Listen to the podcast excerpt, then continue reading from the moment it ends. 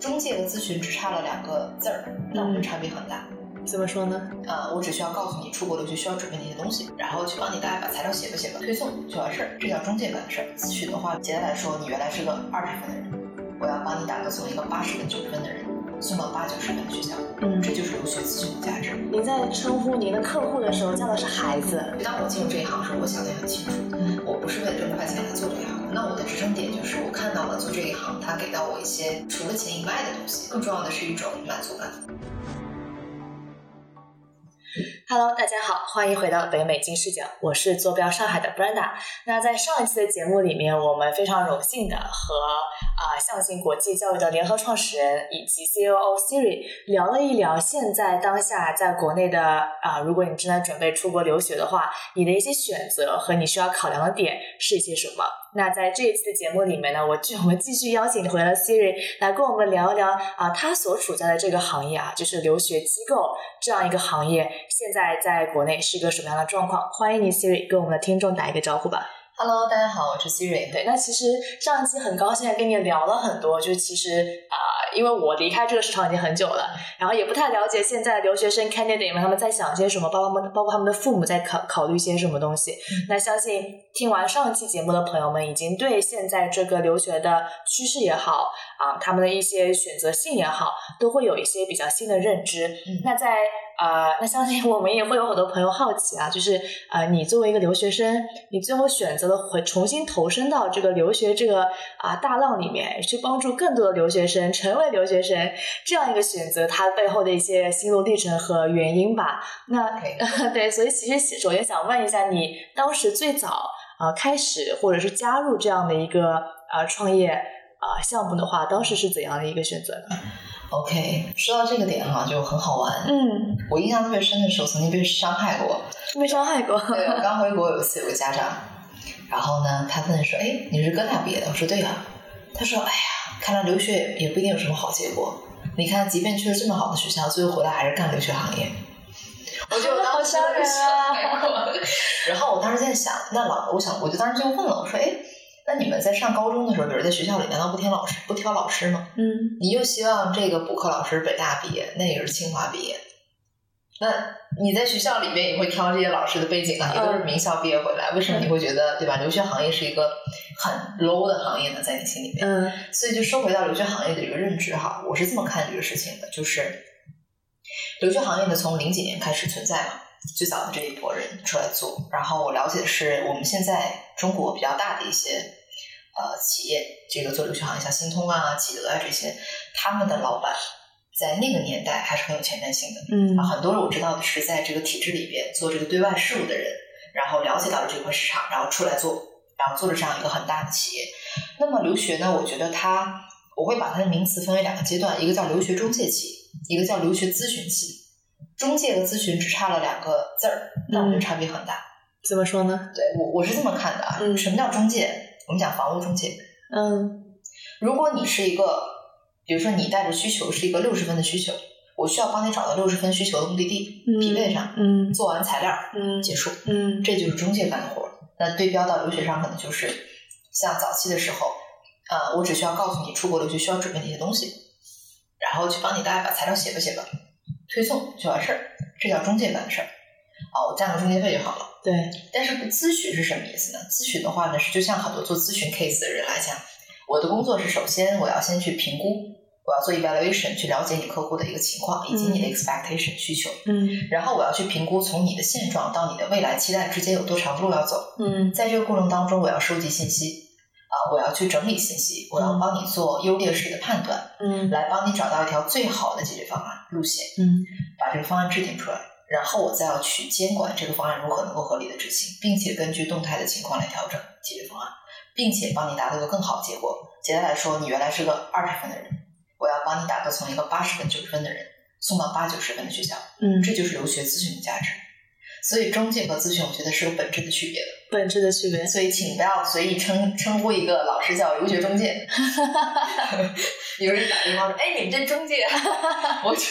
我当时心里就啊，对我们咨询公司的，啊，对对对对，这还是带一点点小骄傲的。就做这个行业的话，因为毕竟我们投入了很多的时间和精力做这个事儿。说到我们为什么做这个东西啊，其实经历也非常的神奇，嗯就是我的创业经历很神奇。呃，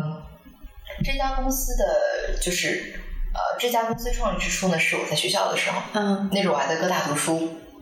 然后最早的需求呢是有一个我的学妹，她要出国，她要改文书，嗯她说中介不靠谱，让我帮她看。那嗯我也不懂，因为她申的专业是地球科学这个方向的啊，所以我就找了我们哥大一个地球科学的好朋友帮看的，嗯然后改的很好，那个学妹非常满意，最后也申的特别好。嗯后来我就发现了一个特点，我就觉得可能还是要找专业的人做专业的事儿，嗯就是这是一个需求点，嗯很多那个时候，在二零一四一五年吧，很多的国内中介的这个老师、文书啊，包括规划老师，可能还不是海归背景，嗯都是这个英语专业，嗯他们写的也很好，但是毕竟在专业的深度上拿捏的没有很准，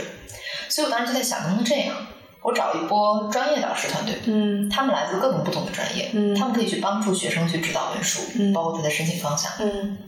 所以我们就当时做了一个很小项，叫 Ivy Writing Studio 啊啊，Ivy 文书工作室，啊那个时候我们只做文书，我们跟很多国内的大机构当时有合作，就是做外包团队啊，啊他们就有点像是哎，我们有个海归的这个藤校的海外团队做文书支持。了解我的工作很简单，他把学生给我，我来做文书，啊然后他做一些申请啊、材料的一些事情。嗯然后那个时候呢，就是我们做了两个比较创新的元素吧，但现在已经不算创新了，啊因为文书的好坏无非就是里外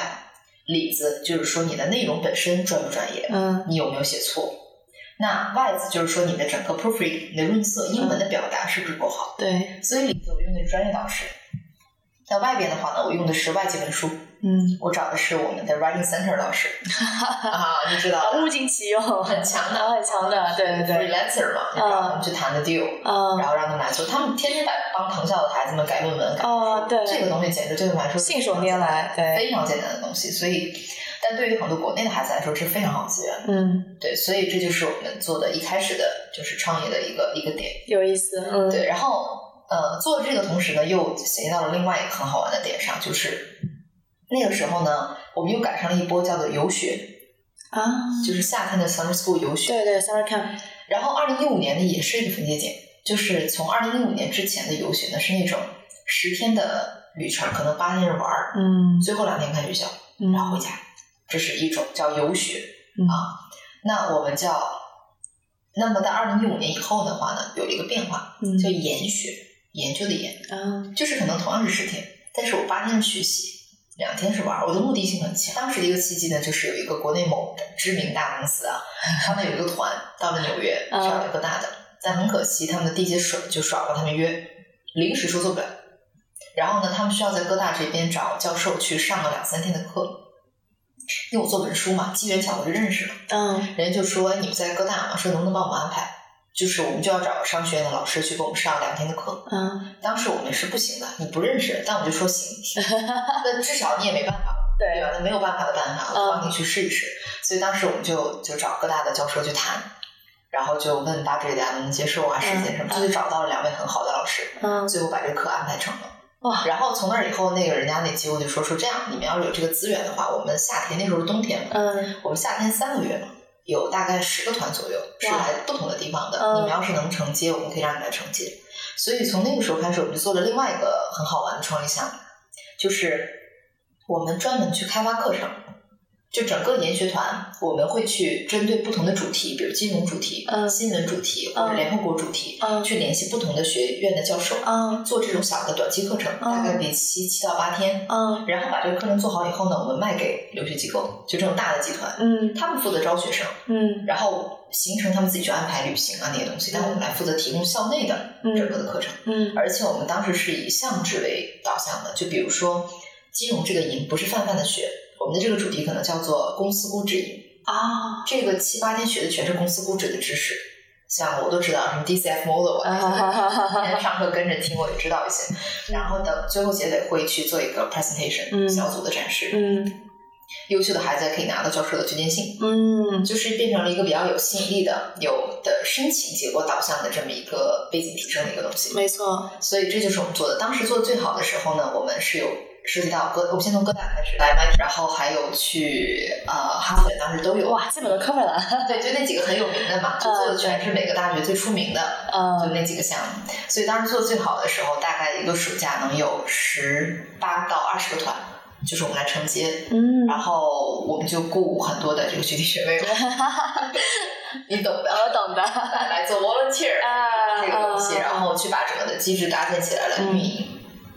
所以这是我们最开始的就是创业的项目，嗯也是因为留学让我们接触了大量的学生，因为你想一个团可能三十个人，嗯那你二十个团就六百个人，嗯，那么这些学生认识了我们以后的话呢，他们就会有后边的一些留学的需求，就是原来问对，你他们会来找我们，嗯所以我们最早最早就是从这儿开始的。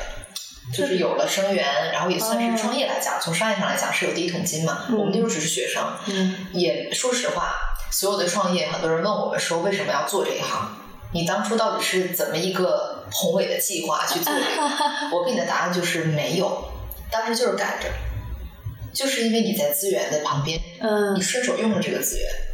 然后也在相对对的一个时候用了，嗯，然后你搭上线了，有了成果了，你觉得这个事儿能运作，你又喜欢做，就做了，就这样，嗯然后你就没有停下来，因为后边你就停不下来了，后边会有人来推着你嗯去把这个事情给做起来。嗯再往后的话，就是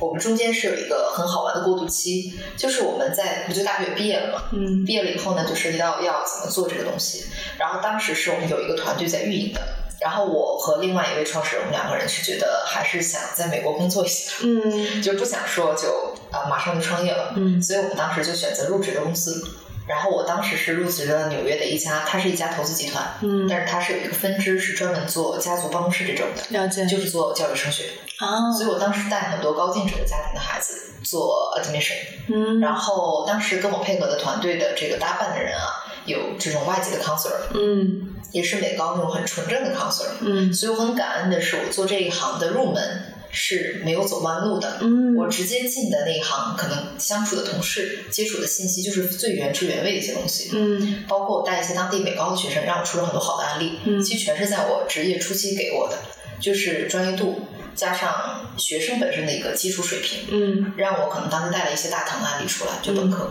所以这是我职业的初期。那么再往后就是到了大概二零一八年年末嘛，嗯我们当时公司相对运转的相对比较成熟，嗯就是比较成型了，说要不要回来，所以就说那就回来吧，就回到深圳把它给落地下来。嗯所以我们在二零一八年年末就选择回到深圳。那么后期的话，大家可能知道的是，慢慢那个时候，其实我们已经感觉到研学它的比较重，它比较重了运动起来，而且积极性很强，所以我们就慢慢在减弱那边的一个投入度，了解就是就正好也就不用它了，因为它也没法再做了，是所以我们就变成了一个很纯粹的留学咨询公司，就把那条业务线带走了。有意思。对的，对的虽然说研学是当时真正让你们开始 scale 对 up 的这么一个契机，但是对在不对的时候，你们也找到了一个合适的机会把它给给砍掉，然后真正专注做留学这件事情。嗯，对的，所以有的时候家长来我们公司，然后翻桌面的册子，看到那个研学，因为我们做了一个小册子，啊啊很啊，厚的，全是照片儿。嗯他说：“哎，这东西不错啊。”我说：“哎，这个是很长，就是很久很久以前的一件事情了，感觉已经是很多很多年前的。哦哦，我说：“我们当年做研学啊什么下来，说：“哎，这个好啊。”嗯哎，我想让孩子参加，我说现在没有， 现在疫情这样，我说可能要再等个几年吧。说是那等老师以后疫情要是结束了，你要不要重启这个？对我说到时候看吧，对因为我现在学生也多了嘛，嗯如果有这个需求，我可以组团，对让他们去国外。是，对，大概是这样的。所以从我个人的这个就是怎么进的这个行当，嗯经历上来讲，就是机缘巧合，从读书的时候嗯就就有这个机会嗯就创业了，然后再到我进入到第一份工作，我想把这个东西学深学专业，嗯我进入到了一个 admission counseling 的行业，嗯再到后面我自己个人创业，嗯再去专业做这个事情，嗯所以。就是简单来说，可能我已经做这个行将近六年半到七年的时间了，嗯所以也见到了美国的学生的，就是一个 profile，包括嗯国内的国际学生的 profile，、嗯也有也自己的一些套路和经验吧，嗯大概是这样子。特别有意思嗯，还也感觉特别的，这就不算是机缘巧合，这是机缘给哦了一个有准备的人带来了巧合。当时就是想挣零花钱，但也一定很简单。 但是真的也不是所有人碰到这样的机会的时候都可以真的抓下来嘛。嗯所以我觉得的确就是你，包括你的朋友们，当时已经 somehow 已经 ready 了，然后只不过说你们自己努力了一把，对然后把这事给推下去了，是的，啊、觉得非常的合理这件事情。对，对就是创业这个事儿怎么说呢？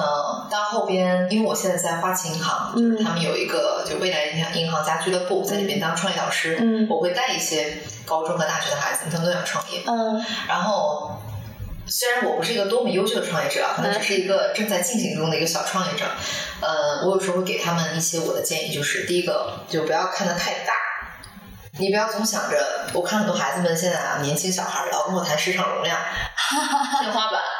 这个思路没错。嗯就是如果你想做一个像前几年创业市场特别好的时候嘛，就是你啊、呃投你想融资，拿个 PPT 就可以融资的对，年那你代。要融资，你首先要跟人家说你的一个天花板，对吧？啊你未来能怎么样？对对所对，以导致很多孩子们就第一反应会先看这个，嗯他会觉得一个东西如果天花板太低，你不要做。哦，但我当时就跟他说一个道理，我说天花板很 低，我们这一行呢很低，嗯但是你有没有想过一个问题，你这辈子都碰不到天花板？嗯就是我们留学那个行当最好玩的点是，当时我们说一个数据啊，嗯呃，说新东方加上好未来也做留学嗯吧，他做那个顺水那边，就他有一个留学部，就这么几家大的吧，加到一起占全中国的留学市场总额的不到百分之十，嗯，它非常分散整个市场。非常分散。嗯他们即便做了这么头部，嗯占了时机的这个优先点，然后又做的很成熟嗯啊。俞敏洪也是个我非常敬仰的一个创业一个一个企业家哈，一个前辈，嗯但是也只是这样。嗯，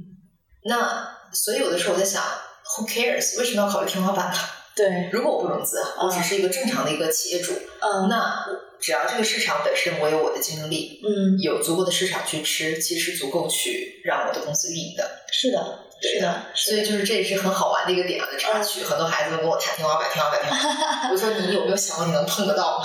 有道理。对，可能你这辈子都碰不到。是的，是的然后第二就是盈利问题，嗯就是你的公司要不要赚钱？嗯，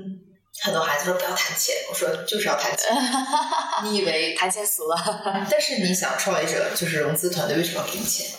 他为了以后能从你这儿赚钱嘛，大家是不是来陪你实现梦想的？对是要去挣钱的。是，一个没有办法造血的公司，其实是对你的员工也好，对于投资人也好，是极为不负责任的。没有错，就等于是大家在陪玩。对对，就说远了啊，一些事情。没有没有，我觉得特别有意思，因为我其实现在呃。因为我在呃一个创业公司嘛，然后的确会看到一些，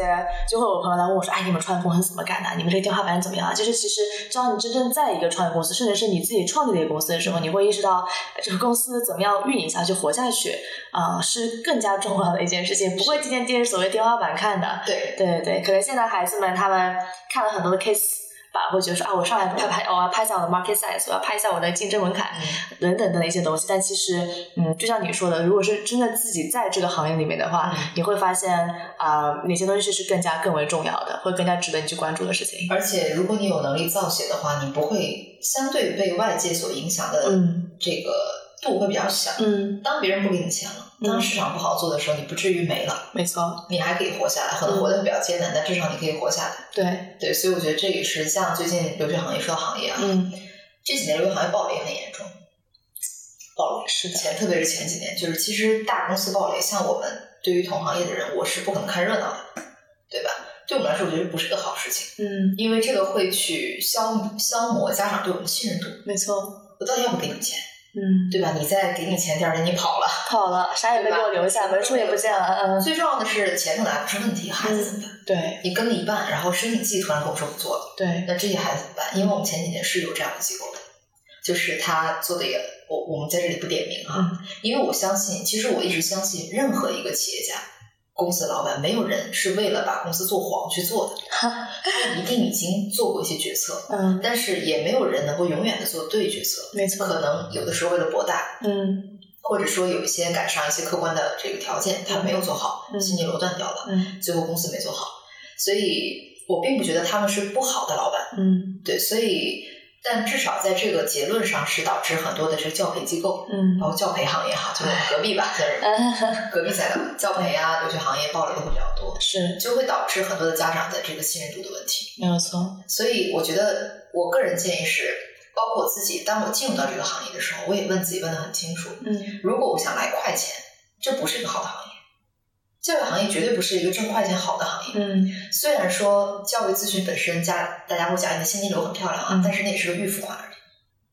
我我收了你的款是两三年的服务，嗯，对吧？没错它是一个很长周期的一个东西没。错，它并不是说，可能很多我见过一些同行业的人比较喜欢玩商业的思维的人，嗯觉得哎这钱收进来了，我可以拿它用来去，投别人对，可能我去做分公司，啊我去铺盘子。啊那么可能如果中间出了一些小问题的话，你一断，嗯如果家长退费怎么办？呃或者因为各种事情发生的话，你不会很稳定。所以当我进入这一行时，我想的也很清楚，嗯我不是为了挣快钱来做这一行的。嗯那我就要想，你做一件事情，如果不是为了挣快钱，嗯，那你到底是为了什么？你总要有一个初心的一个支撑点。没错，那我的支撑点就是我看到了做这一行，它给到我一些除了钱以外的东西，是我觉得我愿意为它花时间和是精力去做的。我觉得更重要的是一种，呃，就是 satisfaction 满足感。嗯，这种满足感呢，是很多行业给不了你的可以具体说说是哪些满足感。满满足感，或哪些 moment 给你带来极大的成就感吗？其实你知道，很多时候大家会认为应该是学生拿到 offer 吧，比如说你帮一个孩子努力了两三年，最后他拿到了一个很好的录取，你会觉得老母亲的那种欣慰，其实我觉得那个时候对我是开心，但不是最开心的时候， 嗯因为你想一个孩子，你陪他两三年，也就只有那个 moment 嗯那一刻，但其实两三年是很长的周期，对，它不足以支撑你两三年。但其实真正能够让你走下来，是生活当中的一些很小的一些点，就比如说，当你的你的客户吧，叫你的父母、孩子们，嗯他们遇到一些问题的时候，他们会第一时间来问你，嗯然后你给了他方案，这个问题被解决了，他会说要感谢老师，或者说哎呦幸亏老师在，要不然我就决策错了。嗯这种时候其实我是很开心的，啊，我理解了，对那这种种被被信信任任、被依赖的，对被信任，然后他然后因为信任你，他也得到了好的结果，啊呃，这种感觉是让我觉得很舒服的，就我自己心里也觉得很安稳，嗯然后就是我帮到了他，然后他也会觉得很信任我，就这种绑定的关系让我觉得这个关系很舒服。了解。了解，而且我刚才注意到一个细节，就是您在称呼您的客户的时候叫的是孩子，啊，对对对， 是这个还不太一样，因为其实如果我回想起来，我在一零年升学校的时候，对吧？那那些文书老师或者申请老师都叫我呃什么 case 多少多少号嗯之类的，那个要升什么什么学校的哪个小姑娘，嗯有这么一个代号，但不会说叫我是孩子，在他们眼里我是一个。是一个是一个物品，是一个代号，是一个抽象的东西。嗯。对，可能在你眼里，他们都是一个活生生的人，是吗？就是您跟他们的那些 bonding 是怎么样产生？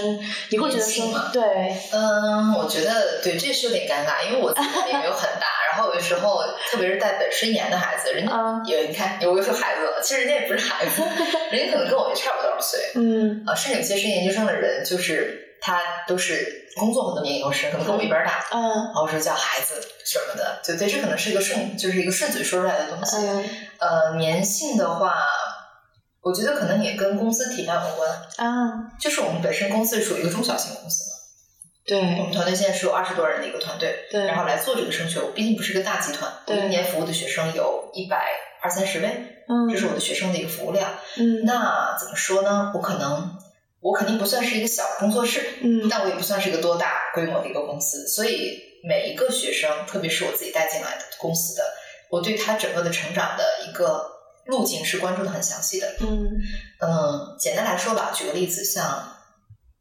哎，这可以说是，嗯因为其实有观察到你刚才说头部的大的那种 chain，、嗯他们其实也占呃整个市场的容量，市场容量不好意思，市场容量百分之不到五，嗯这样吧，相当于就是一个 C R C R five，我猜可能百分之十都不到这么一个这个行业。那呃，大家可能会担心啊，就是呃。相对于那种连锁机构而言，像您这样比较 boutique 的机构，呃，会有什么优势吗？就是会不会说您刚才说那种那种个人的 bonding 啊，嗯这些会是你一个比较大的啊、呃优势和特点呢？明白，我觉得是的，嗯因为我觉得这也是一个留学趋势问题。啊，怎么讲？在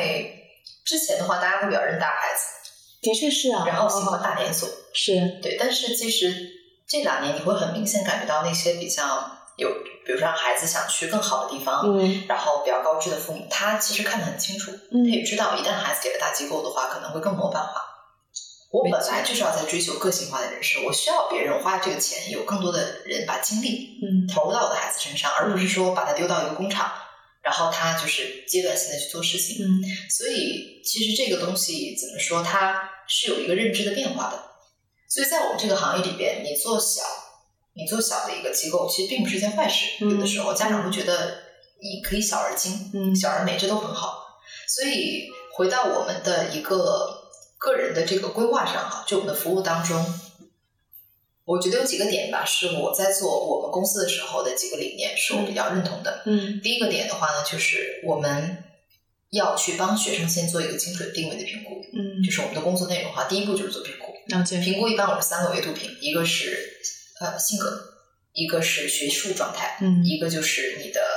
专业评估，就你大概可能会适合什么样的方向。这一步我的工作主要是为了更好的了解我的 clients，嗯然后能够对他未来的一些方向的判断做出相对明确的一些理解，了解就是了解他。嗯然后第二步的话呢，才是我们本身会做一个非常全面的一个计划，嗯来告诉他不同阶段应该做什么样的事情。嗯那么这一块就会根据我们的经验，比如说我们的案例库，包括以我们自己的信息源来帮学生去做一个这样的规划。嗯但其实这类都还好，嗯就做规划这一步还好，但还有一个很重要的一步就是监督。监督也就是说，很多家长会包括来找我的时候，我遇到一个问题，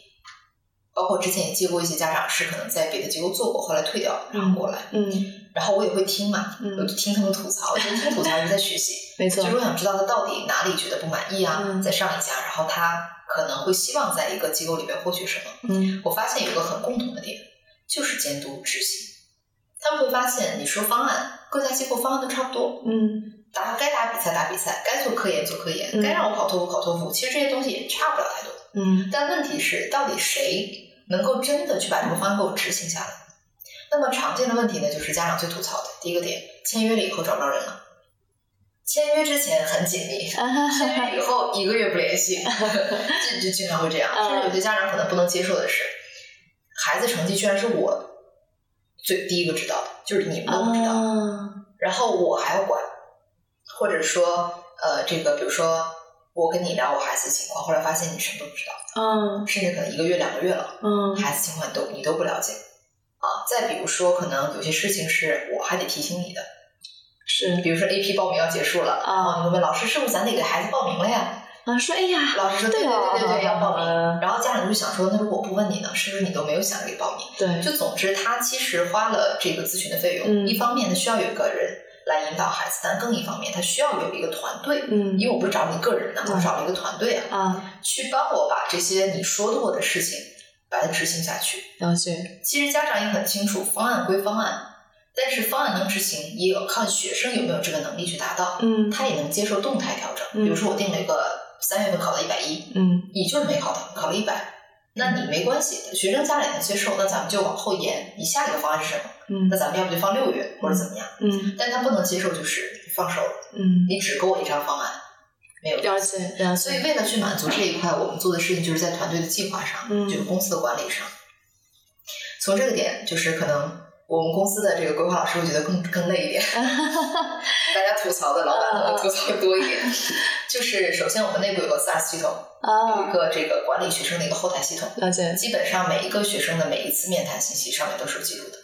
嗯其实大家很清楚，我们做企业知道你是不能保证员工不流动的，没错因为很多家长会问这个问题：嗯我找这国考老师人走了怎么办？嗯我没有办法跟你保证他永远不可能走，因为对这不现实，对对吧？这不现实。但是我能做到什么？我要能做的是，我在想的是怎么能够让他在流动的时候对你的损失降到最低。嗯你担心的无非就是上一个人走了，这个之前孩子的历史和信息是没有一个接洽的，对吧？那落在地上了不可能对，那我就很简单，我只要让每一个在这个位置的人去把每一个跟孩子沟通的细节全部给 book 下来，嗯全部记下来，嗯去传承给下一个人就够了。没错那么这里就无非是一个小交际的一个衔接，嗯所以我会把最坏的结果想好，然后告诉你方案是什么，嗯去让你安心。嗯所以我们会有这样的一个系统。嗯第二就是我们沟通的频率是固定要求的。啊我们固定要求，除了你日常沟通以外，我们要求每两周，就每两周是必须要做一次正式的沟通的。你线上也好，来线下也好都可以，但是我会让我们的规划老师出具一个报告，反馈报告，了解这两周学生的成情成绩情况啊，嗯他的活动的进展情况啊，嗯然后反馈给家长。这也是我们会为什么要定这个频率，就是因为你再往长一个月，因为太久，一个对，学期就四个嗯月，对吧？他如果真的有点什么问题，比如说他这数学已经不好了一个月了，嗯你再补你也来不及了，很难去救的。嗯，但是如果是两周就很很好，嗯一个一周呢就太密了，啊对，嗯学生其实没什么反应，烦死了，然后老 赵，你问我怎么样啊？对我能怎么样？都还挺好。就上周差不多吧，对，所以两周差不多，对是你能看到一些变化，是然后也会有一些结果的时候。是，所以这个频率也会让我们的家长觉得，我觉得家长的时候是这样，他并不是说故意挑你的词，嗯，或者说啊、呃一定要让你去做到什么什么样的东西。其实有的时候家长就是急，对只，是他着急的表现是，呃，可能有的时候对一些机构老师发火啊什么的。啊但我们家长一般还好，从来没发过火。啊，只要你能够让他跟你在一个就是 on same page，、嗯就是我们能够在同样一个认知度上，他嗯非常的清楚知道孩子什么情况，你有及时的让他了解，对，我觉得他就是 OK 的。嗯，然后当然你不只让他了解，你还要给他解决方案，对，我觉得这样就是可以的。所以在跟进的这个细度上，我会跟的比较的细致一点。了解，嗯，嗯那么最后一个就是我们的团队的配置上，嗯我们自己本身是五人的团队，一个学生嗯，就会五个角色参与到他的规划当中。啊，这么多对，一般是五个了，哦一个是升学顾问。啊就一般我们公司合伙人，像我自己是合伙人之一，我会担任升学顾问。啊，那升学顾问的角色一般就是去做一个学生进来以后这个 case 我来负责，嗯那么他的评估、他大方向确认、他的时间轴、什么时间做什么事情这种关键节点的角色都是我来做的。嗯第二个老师规划老师，嗯我们叫 case manager，他的工作就是日常跟进。嗯他那我定了方案，总得有人去跟进执行啊嗯，他就是这个监督者和执行者。第三个角色呢是专业导师，他是间接出现的，其实我们的一个资源库。啊，我们有大概两百到三百位专业导师吧，都是来自各个行业的，啊线上的啊，他们就是兼职的。啊家长说他们为什么兼职啊？我说如果他们不兼职，来了这个行业他们就没价值了， 他们就有道必理须要兼职。有道理，因为你要的从他们身上获取的是什么呢？不就是来自不同行业的一些最新的信息吗？没错，像有的老师是学那个计算机，在 Google，嗯在那个硅谷工作，嗯然后我们学计算机的孩子会跟他约一次，比如说 meeting one on one meeting，、嗯然后就问老师说，哎，这个行业我应该做什么？我应该学什么 concentration 啊？嗯我对这个感兴趣啊？嗯老师会给他一些见解。嗯，这个东西是你留学行业的人给不了的。没错，那这是专业导师。对，最后两位呢，是我们会有一位文书和外籍文书，这就是啊后期的文书的一个团队了。清楚，所以大概我们是用一个这样的 team 来做。所以总结一下，嗯就是我们在做每一个 case 的时候，至少我能，我的底线是，呃，我们有相对专业的评估，嗯然后我们会去跟进他的一个状态。嗯第三个就是我们会有专业的团队来去，就是把整个孩子的这个 case 给他圆满的跟进来，嗯。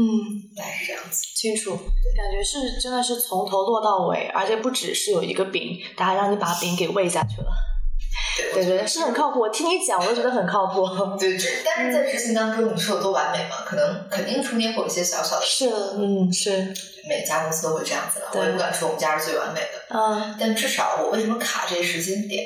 嗯其实我知道人员在人在工作当中，人这个人这个角色本身就是一个有波动的嗯，角色，所以你无法保证，包括我们的每一位规划老师，你说每个规划老师都是完美吗？你也做不到。啊，但是我至少可以帮家长把底线搂住。嗯如果我保证了两周的一个沟通频率，就底线就是，不管是哪位规划老师，不管是谁，我还是孩子本人也好，啊他的情况是可以被收集下来的。啊，所以这些是我们能够做到的一些底线。对对对，这个就这就跟你在企业里工作是一样的，你就你要定期有一个双周会嘛，给你的老板们最近这两周的一些工作情况啊，老板也不一定需要知道所有的细节，对但他要知道你有什么问题，有什么需要他帮忙解决的，或者说哪些已经解决了，来告诉他你的方案是什么就好了。对就他也不是不放心你，就跟家长也不是不放心你们一样，对他只需要 be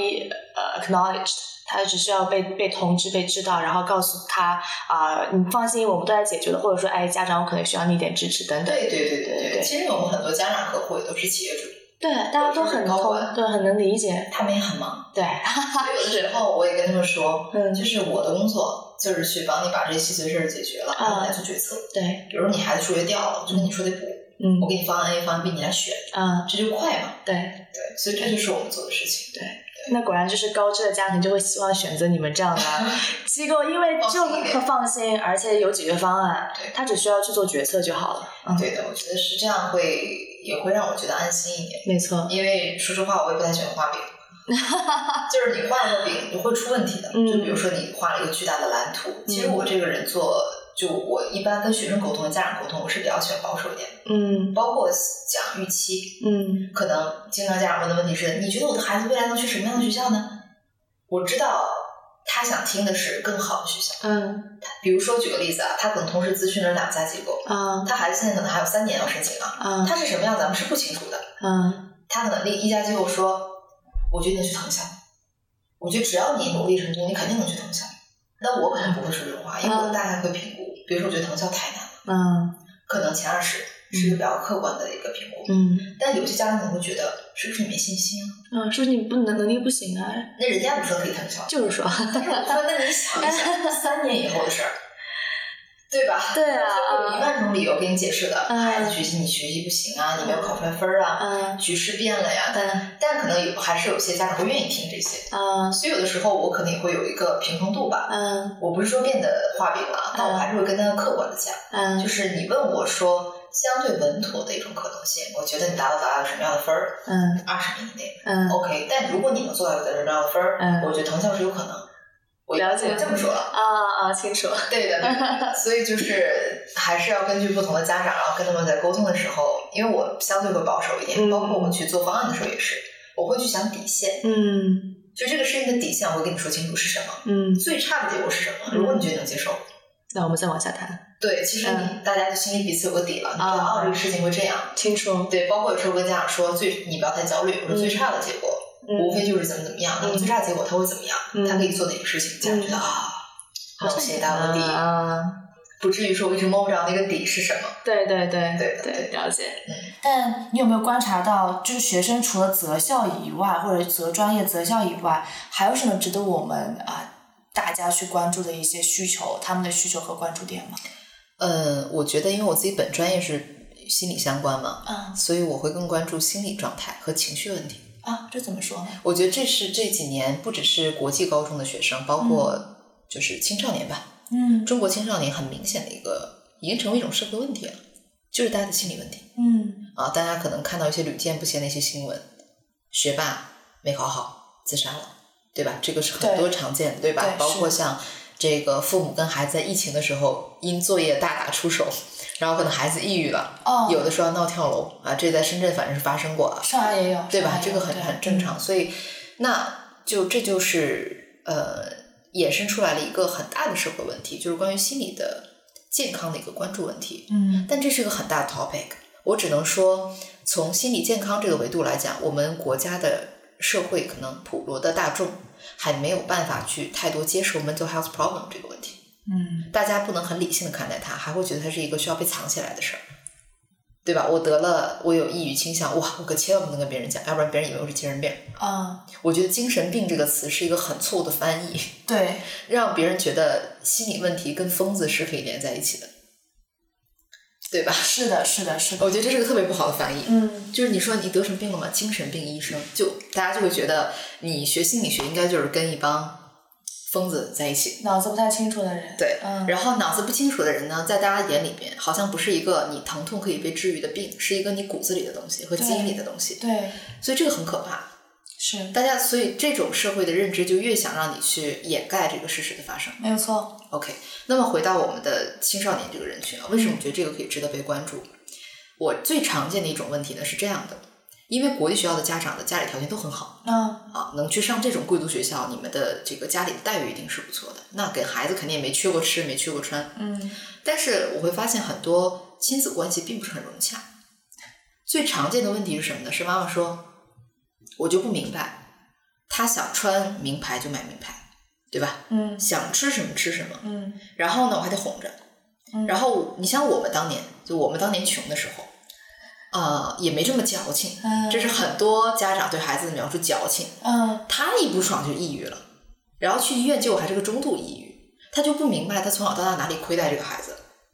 就是他就动不动就哭，啊，嗯动不动就说发脾气啊，嗯就不满意。哦，所以到底是个怎样的问题呢？我觉得关于这个点哈，我会先从几个维度讨论吧。第一个维度就是，我用一个最粗浅的，虽然这个可能不是很专业啊，嗯但是用一个比较粗浅你们能理解的方式来解释。嗯我们来说一个理论哈，叫马斯洛需求理论，嗯这是在心理学当中你非常常见的一个金字塔型嘛，嗯就是讲了人的马斯洛啊是一个非常有名的心理学家，嗯他做了一个金字塔型嗯来阐述了人的不同层级的理论的需求。嗯那么底层呢，就是一些生理需求。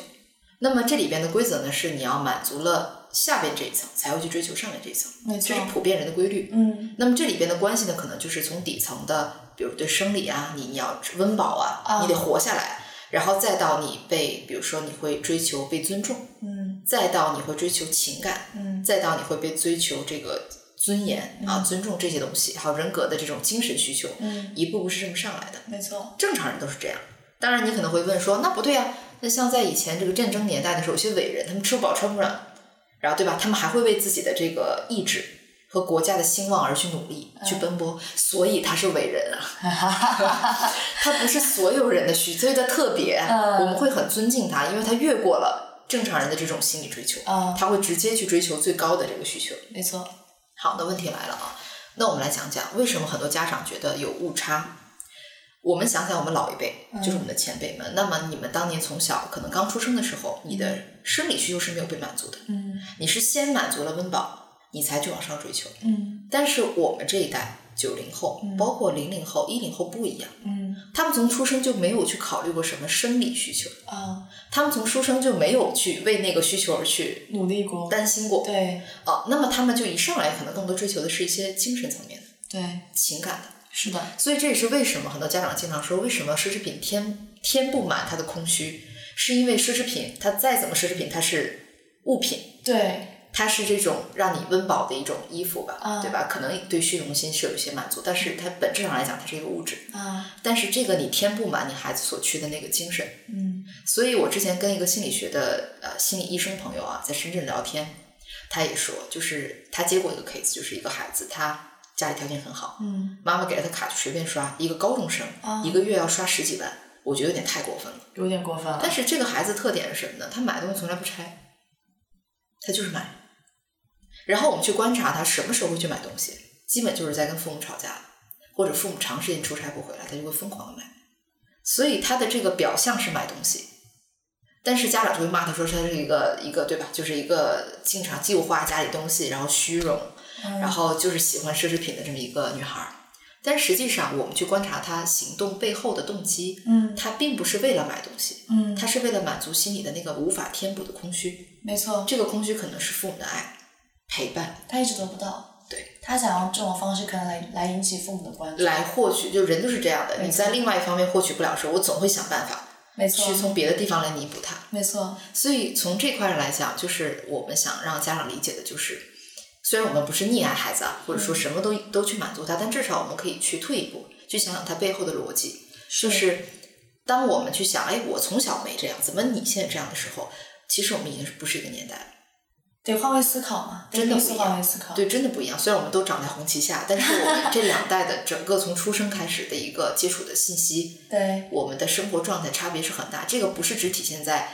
吃什么嗯和穿什么这个点上，而是体现在你整个的需求的晋升度上也是不一样的。没有错，所以这是关于一个，就为什么说孩子们容易矫情啊？嗯我觉得家长可能也能理解，他们的生长条件不一样，这是一个点。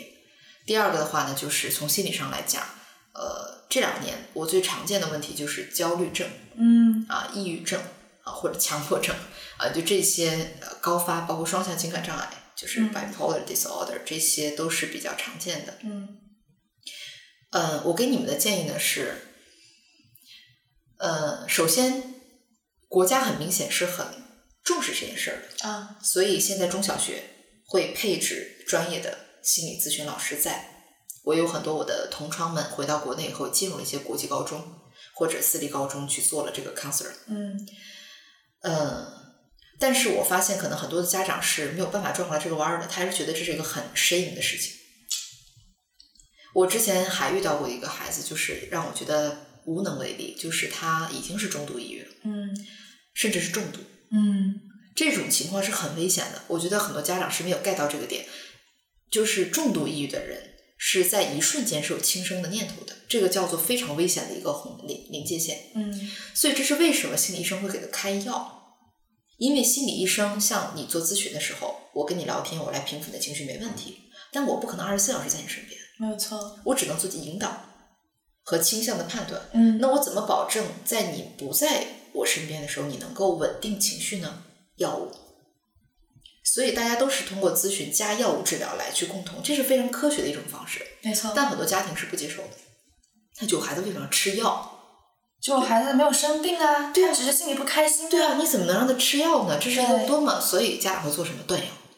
真的假的？很多我的天，我认识的一些家长就会觉得我孩子没病，比如他在国外哈，哦孩子抑郁了回来了嘛，说一定是在外边受人欺负了，他只要回家就好了，从小都没这样，怎么突然这样对吧？家长这么想法我也能理解，他会觉哦得我孩子从小就没事儿，嗯那，怎么突然间有事儿了？那一定是他被欺负了。对他觉得唯一的变量就是这个孩子去了国外，对，他没有想到这个孩子在他身边的时候其实已经不太对了，可能有这个倾向，已只经是你倾没有向关注没有过。关注到，嗯，然后他到外面的世界，也许他不出国，就让他去国内的一个大学也会出现。对，白内为他回来了，回来以后父母第一反应就断药，就是我已经在他身边了，我看着他，他不需要吃这个药。那么你知道这种东西它是需要一个疗程的，它也不是你正常治病也知道你要听医嘱嘛。是你轻易断药带来的结果可能就是它一旦再反复的时候会变得更严重，而且药物的控制会就变得更弱。嗯，那么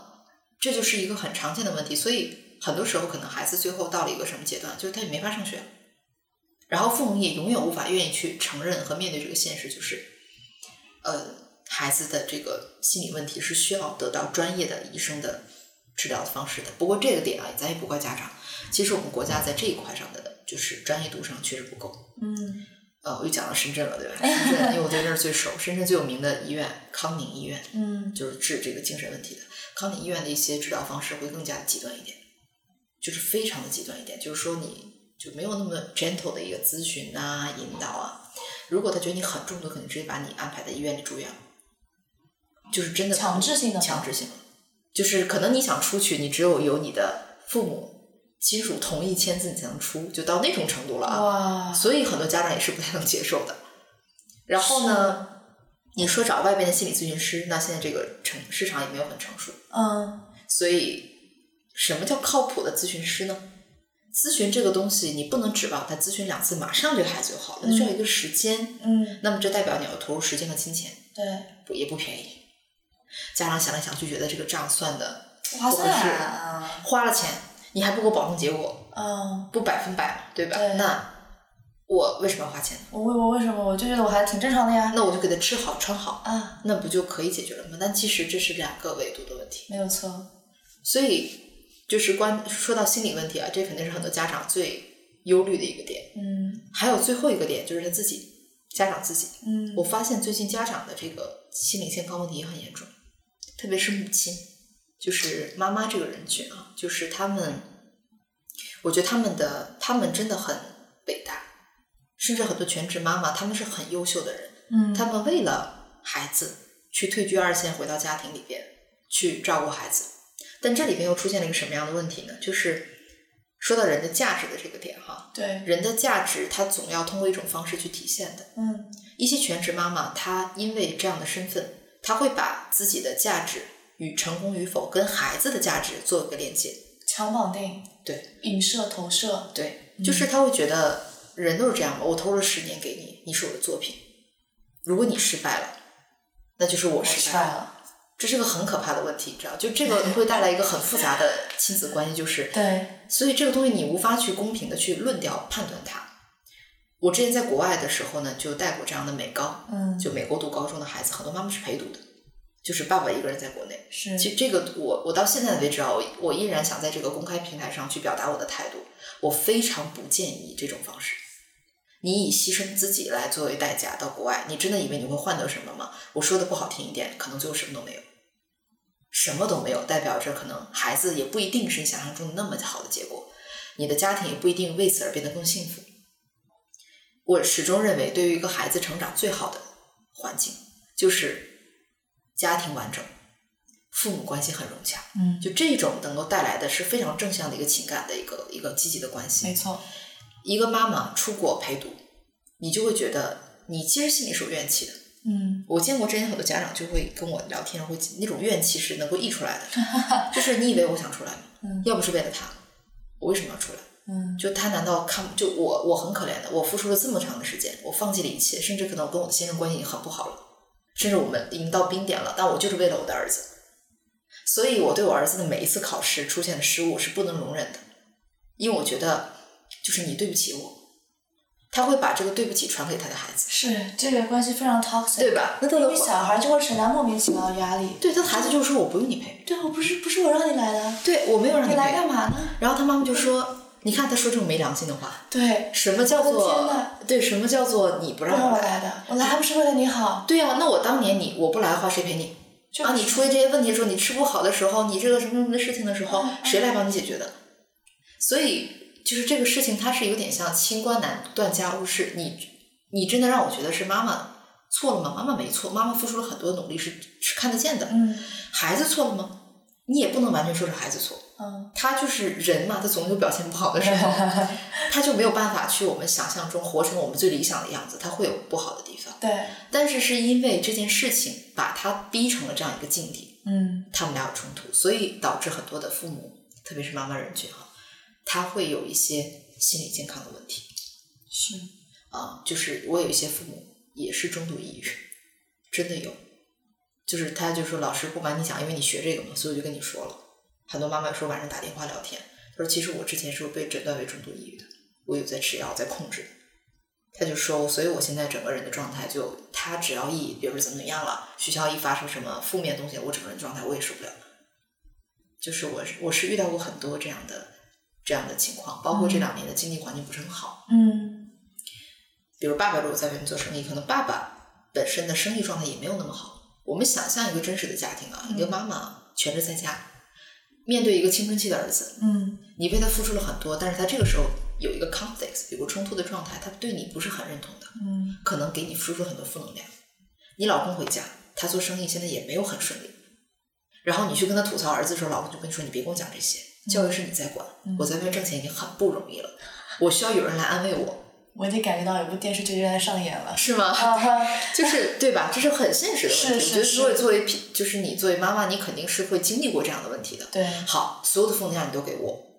那我给谁？嗯我去跟姐妹们去聊天嘛，我可能有闺蜜可以输出，嗯但也有的很多情况是，如果有闺很亲的闺蜜还好，但很多事情是你没有办法跟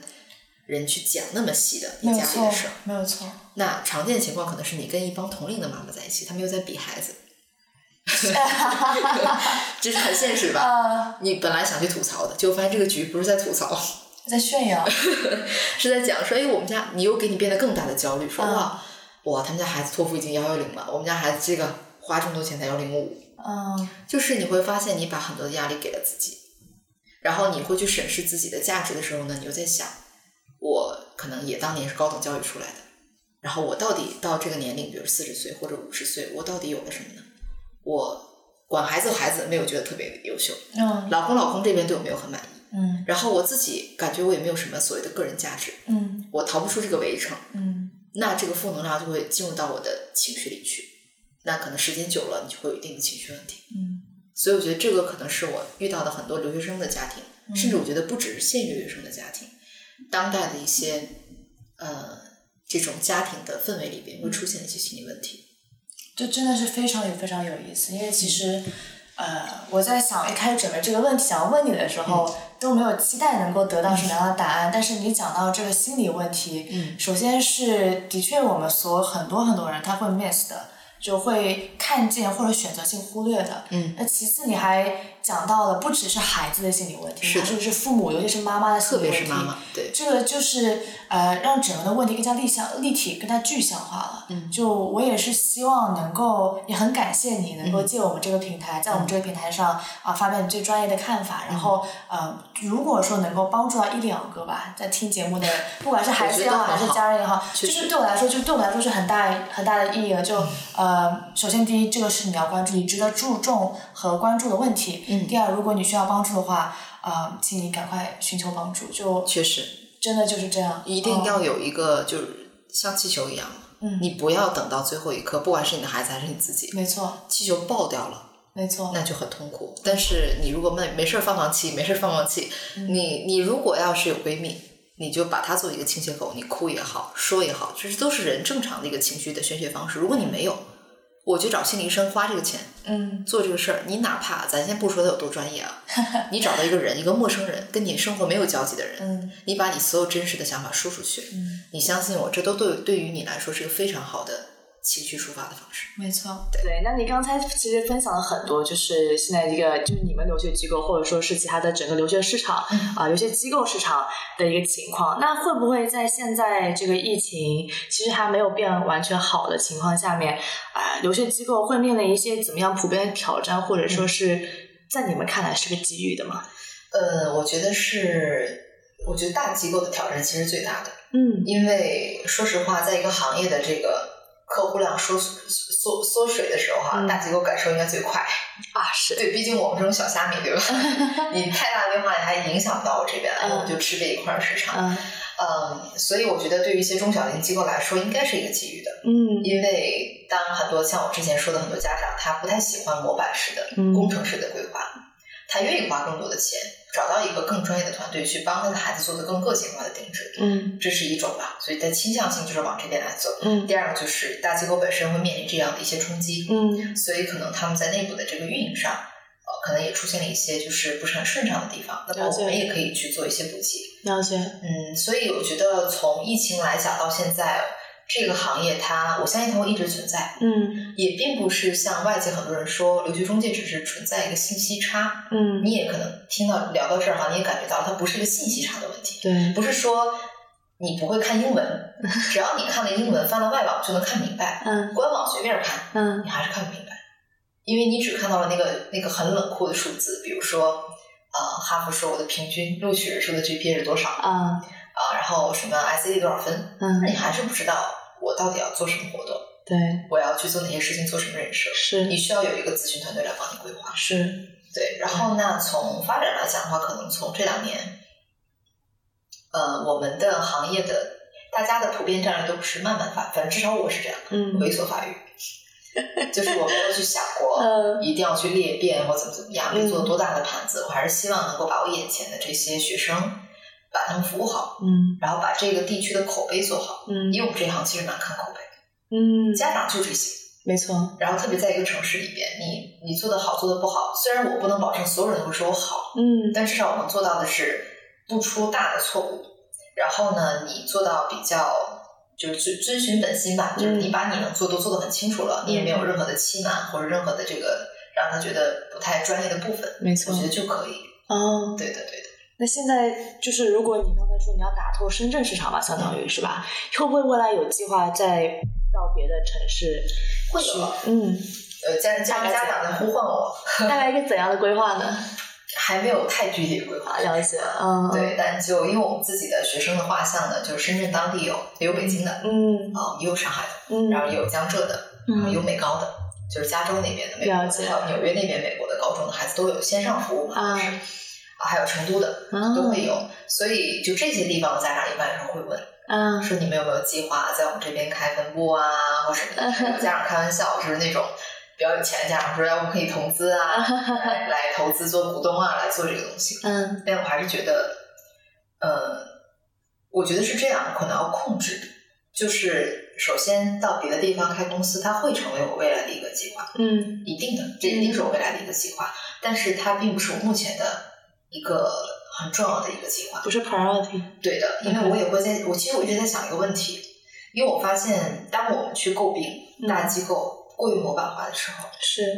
我还是相信每一家做机构的老板不是为了做模板化而做的，是，他是到了那个时候。他到了那个 scale 到那个阶段的时候，他不得不通过模板化，通过对流程对啊体系化对的，来满足更多人的需求吧，是啊的，，是的，所以我觉得有时候我们不能以偏概全，说他们就是没良心，做的 就是我觉得不是这样的，是因为是需求在那儿。对对对，然后你做的公司那么大，你每年那么多的孩子，嗯你怎么去把控嗯，这种你的你从中层到下边对没吧？错，每个孩子的这个管理啊，嗯然后他的这个所谓的粘性啊，你要怎么做呢？你嗯不可能每个都是合伙人在出现了吧？做不对到了。所以我也其实，在真的有一天裂变之前，我要去想清楚这件事儿。嗯如果我要保证 i d g o 的品质，嗯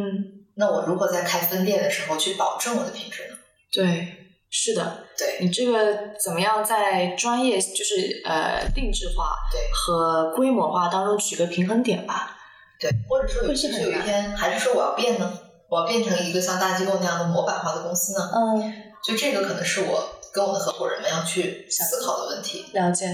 如果为了变大，嗯，最后损失了我们最主要的优势，我觉得这个是得不偿失。没错宁可还不如在深圳当个百年 老店，对吧？经营个百年老店得了，没另错，外一家，嗯，我觉得也比我裂变了就把自己给玩死了要强。我是这么认为的。对对对，然后到头来发现，哎，我已经早就没有初心了。对，当初做的不就是为了这个？你说你要挣大钱，你本来就不应该做这 个。你对开一百家分店，嗯你可能还不如一些行业就是挣得更快，对没不错对？那我为什么要做这个事情？嗯，对，清楚。嗯，好呀，我感觉今天又跟您聊了很多关于这个留学行业，包括您从创业的初心那段故事，特别特别有意思。 啊是啊，嗯对，然后也跟您聊了，说就是您是怎么样看待，就是您的客户，或者说在您看来是孩子的这群人，嗯啊，想要怎么样去服务他们，包括一个比较 boutique 的机构是怎么样去做到，在我们看来是差异化，在你们看来就是认真服务好他们嗯而已。嗯啊，对我其实是觉得说这个行业真的是变了很多，就是相较于可能我真的好久没有接触这个行业了，就呃感觉现在的留学生们有像你们这样的机构。好幸福啊！